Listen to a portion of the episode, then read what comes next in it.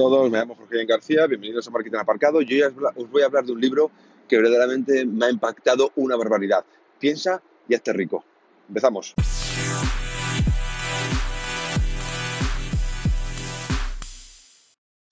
Muy buenas, ¿cómo estáis? Bueno, como os decía en la intro, eh, piensa, eh, piensa y hágase rico y hazte rico. Es uno de estos libros que realmente me ha impactado. No os voy a contar el porqué principalmente y os recomiendo que, realmente os hagáis con él, con una copia, aunque tengo que deciros que es un libro anterior a 1927, por lo tanto, este lo podréis eh, adquirir, eh, es, libre de derechos y lo podéis adquirir por internet, en inglés, obviamente. Y luego aquí hay una editorial en España que es, Ediciones Oblisco, que lo podéis pedir y, lo tiene traducido y está, y está muy bien. Eh, bueno, piensa, piense y hágase rico es una de estas obras que, te producen un antes y un después. Y esto simplemente, eh, Andrew Carnegie eh, eh, fue una de las personas, mm, porque este hombre fue uno de los mayores, mayores multimillonarios de aquella época y además hizo millonarios a multitud de personas a las que enseñó su sabiduría. Por lo tanto, esta obra está diseñada a partir de esa experiencia para conseguir el triunfo económico y personal de, de todas las personas que así lo deseen.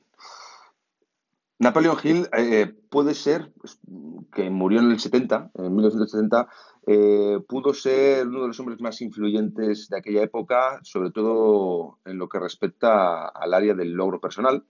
Y, este libro, que fue una petición de Andrew Carnegie, es sin más eh, intentar descubrir el origen de la riqueza de, de, todos aquellos millonarios de aquella época. Entonces, este hombre lo que hizo fue Iba a ser un, pequeño proyecto, pero ha estado más de 20 años realizando este proyecto, eh, investigando científicamente a los hombres más ricos de, la época.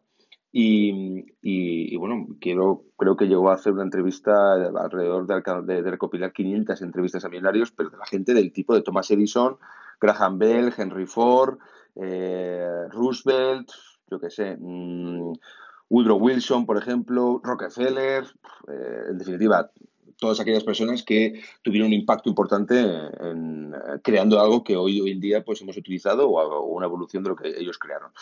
Y entonces, el resultado de su filosofía, el resultado, perdón, de, de, todas sus entrevistas es una filosofía que recopila y resume en 17 principios lo que tienes que tener o cómo estos hombres adquirían esas riquezas y construían esos imperios.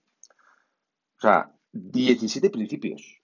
Vamos, esto es un, gancho para todas aquellas personas que, se, que tengan esa curiosidad por descubrir cuáles son esos 17 principios que tienen en común estas personas que os he dicho y 400 y pico más millonarios de aquella época, ¿eh? porque estoy hablando que esto es un libro que se trabajó desde, eh, pues a lo mejor 1900 o 1900, sí, 1915 a 1900, yo qué sé, 30, yo qué sé, macho.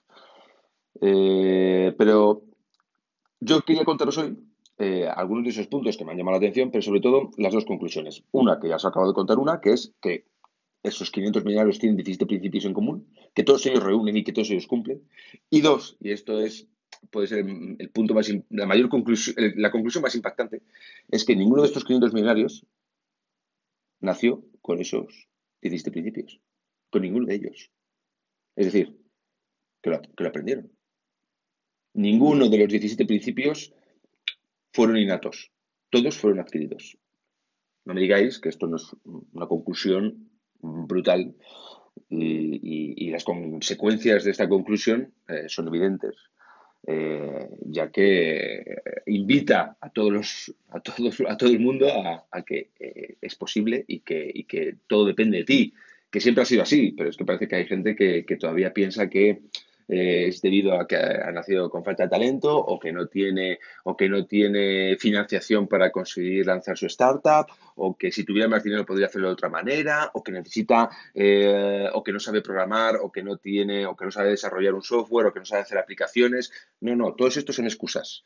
Eh, si quieres realmente realizar o lanzar algo todo depende de ti está claro. Pero sobre todo que tengas el ejemplo de estos 500 millonarios que nacieron sin esos 17 puntos en común y que gracias a esos 17 puntos en común que adquirieron a través del aprendizaje eh, o de la constancia o de la perseverancia eh, o de las ganas eh, consiguieron hacerse ricos, pues entonces invita a saber cuáles son los 17 puntos. ¿Te gustaría saber alguno de ellos? estoy seguro, porque no os voy a contar todos, os voy a contar solo algunos de ellos. El principal deseo es, el principal punto, lo acabo de decir, es tener ese deseo ardiente. Sí, es decir, eh, si quieres conseguir algo, tienes que estar deseoso de hallarlo y de tenerlo y sobre todo de estar dispuesto a sacrificar cualquier cuestión por ese deseo ardiente que te, que, te, hierve por dentro de la sangre porque tienes unas ganas inmensas de conseguirlo. Eh, deseo. Mm, no hay más. Segundo punto, especialización. Básico, ¿no? Pues especialízate. Lo que hicieron cada uno de estos 500 millonarios es coger un tema y especializarse. Y saber más que el resto. No ser mejor que el resto. Cuidado. Saber más que el resto. Y masterizar ese tema. Ser más profesional. Siempre, seguro que algunos lo habéis escuchado, es eh, si, si con que te hayas leído un libro más que el resto, eres un experto. Eh, esto también salió en la película Atrápame si puedes de Leonardo DiCaprio, cuando ya le, atraparon y el policía le hizo una pregunta dice, a ver, lo que más me sorprende es cómo narices conseguiste dar clase de cirugía en la universidad, creo que era eso más o menos. Y el tío, el Leonardo DiCaprio, en, el papel, eh, le dijo, em, pues lo que hacía todas las noches era leerme un capítulo, el capítulo que iba a enseñar al día siguiente, por lo tanto tenía un capítulo, iba un capítulo por delante que el resto. Y esta es la clave. Esa es la clave. Entonces, especialízate, masterízate, convierte, escoge el tema, el que quieras y devóralo. Mm, conviértete en la persona que más sabe sobre ese tema. Eso es una de las cosas eh, principales dentro de la especialización.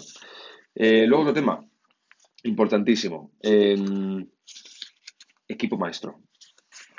Desarrolla un equipo maestro, es decir, crea tu propio team, tu propio equipo. No quiere decir que contrates a gente, no, sino un equipo en el que, eh, en el que tú pudieras em, reunirte de vez en cuando con el fin de eh, poner encima de la mesa cuestiones porque ese equipo tiene los mismos objetivos que tú, la misma visión, y entonces quiere conseguir lo mismo. Por lo tanto, eh, intenta de alguna manera conseguir ese equipo que tenga esa visión y, y reúnete mm, periódicamente con ellos porque está, eh, cada uno de estos 500 millonarios tenía un equipo maestro con el que se reunía.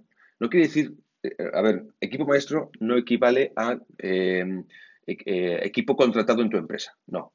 Son gente del sector o que tiene la misma visión y objetivos que tú y, eh, y que tienen ganas de, de verdaderamente eh, conseguir nuevas cosas, te sirve como equipo para hacer reuniones de, nuevas ideas. En definitiva, eh, el mastermind, lo que llaman el mastermind, ¿vale?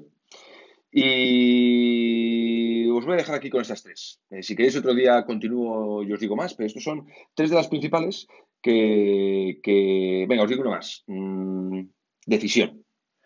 Saber tomar decisiones. Ser categórico. Eh, saber decir sí, saber decir no, saber, saber exactamente lo que quieres hacer. Que eso está muy claro con y va unido a lo del deseo. O sea, en el, libro cuando lo lees dice, escribe tu deseo, escríbelo y léelo todos los días, todos los días, una frase de lo que quieras conseguir y sobre todo, qué es lo que vas a hacer, cuál es el plan para conseguir ese deseo. Tómalo, toma esa decisión. Por lo tanto, hay 17 puntos, 17 requisitos, eh, yo os lo recomiendo porque es un libro, no como nosotros que pueden ser de coaching, cuál es el sistema, sino principalmente este, pues te pone eh, de, a través de un método científico cuáles son esos 17 puntos, eh, requisitos que se necesitan y entonces cuál es la filosofía que, que, existe detrás de todos ellos. Por lo tanto, ya lo sabéis, 17 puntos y que no nacieron con ninguno de ellos. Por lo tanto, se puede aprender si uno quiere. Así que chicos, sin más, espero que os haya gustado y mañana volveremos con más. Chao.